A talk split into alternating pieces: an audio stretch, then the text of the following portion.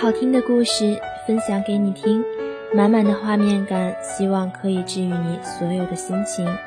欢迎走进心有灵犀，我是 NJ 柳阳溪。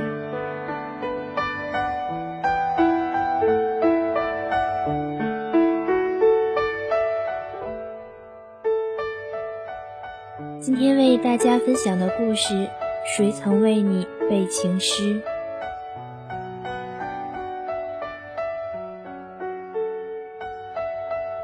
高中的时候，我曾经定下了一系列不靠谱的择偶标准，从头到脚，大到国籍，小到毛孔，我定下了一长串人类不可能符合的条件。什么？他要是个地理老师，但是数学要非常好；什么？他必须是个断腿的，但又要跟不断一样；什么？最好是住在卡塔尔的日耳曼男人。死党听到我这超出人类范围的择偶标准之后，以手扶额，沉重地叹了口气，缓缓道：“唉，别的不好办，但要残疾的简单。你可以考虑考虑残联嘛。”我赏他一个大白眼：“燕雀安知鸿鹄之志哉？”我喜欢物理老师，是因为曾经看过一个师生恋的故事，非常喜欢故事中的男主角。喜欢断腿的是因为非常迷恋乔振宇在《雪花女神龙》中欧阳明日的扮相。喜欢卡塔尔是因为听说那里百万千万不算富，上亿才是刚起步。我的择偶标准是会因为我喜欢的人或事而改变的。那时候我默默地暗恋着一个人。我看的那个师生恋的故事是跟他一起看的。我喜欢欧阳明日，是因为他的眼睛在某一瞬间像极了明日。至于卡塔尔，是因为这个地方出现在一道习题里，而那道题是他教我做的。我拐弯抹角的把我的择偶标准默默地向他靠近。我希望我的故事终归能与他相关。只可惜相王有梦，神女无心。虽然我明示暗示无数次，他自毅然不动，借朋友的名义，一次次的让我落得个空欢喜。那些我当真了的情话，对他来说只是无心的玩笑。我战战兢兢，小心翼翼地靠拢他，但是始终是恋人未满。他不喜欢我，所以我的努力被全部的推翻。后来的后来，我才知道，相爱的两个人。就算是彼此间礼貌的客套，也像一句句曼妙的情话，心照人不宣。顺理成章，毕业之后，我的暗恋无疾而终。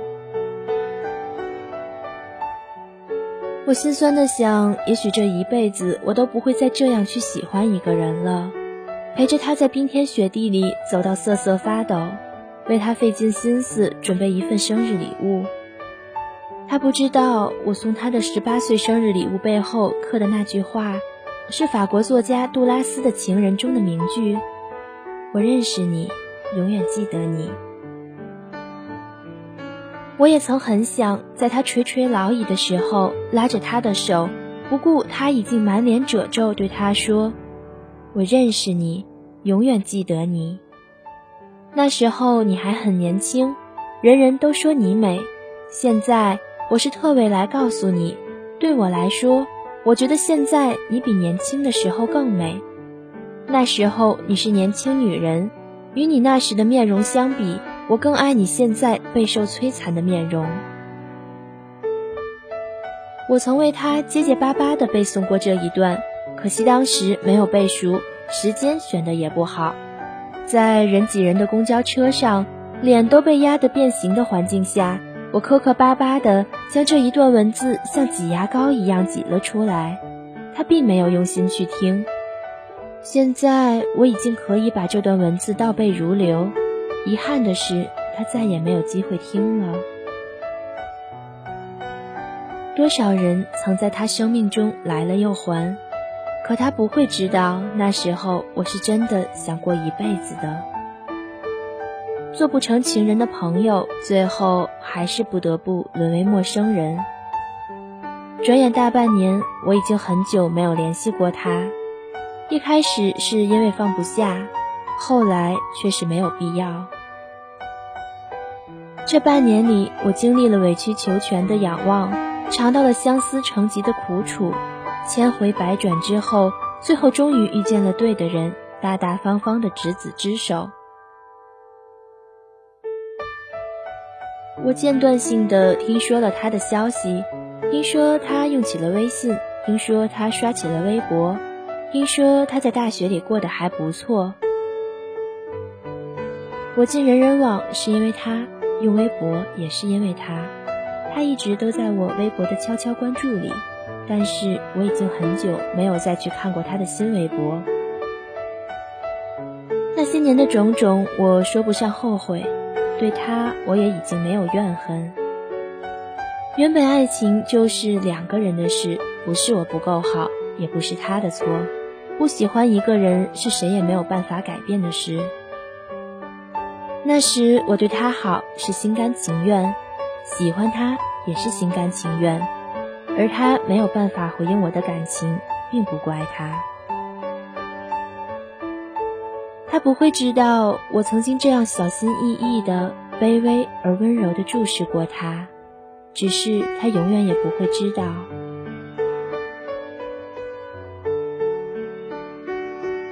我就此错过他，但我会永远记得，在我十八岁时最为青涩的年纪里，我曾如履薄冰、战战兢兢地捧上了我的真心。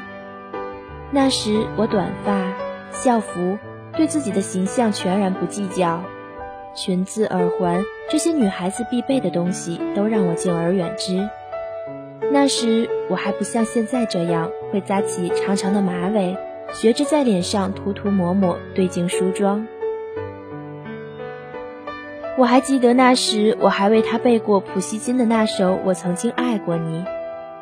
我盯着他的侧脸，一字一句道：“我曾经默默无语，毫无指望的爱过你。”那时，他坐在座位上，捏着笔，正在演算我让他做的习题。草稿纸上尽是复杂的公式。他垂着头，蹙着眉，露出一副认真的沉思模样。他的校服干净整洁，领口有些褶皱，微微敞开的外套露出里面深色的毛衣。入冬了，天有些凉。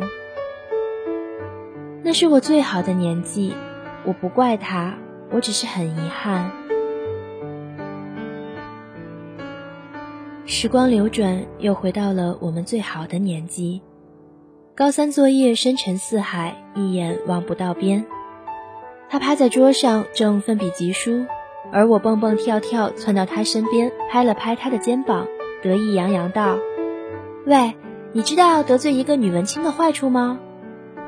他头也不抬，随口应道：“不知道，你说说看呀。”我道：“那你会成为他一辈子的灵感源泉。”喂，我恼羞成怒地抢过他手中的笔，你到底有没有在听我说话？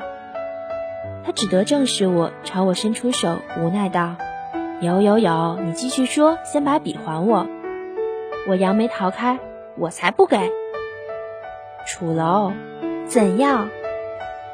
那是我们最好的年纪，那是我日夜思念、曾经深深爱。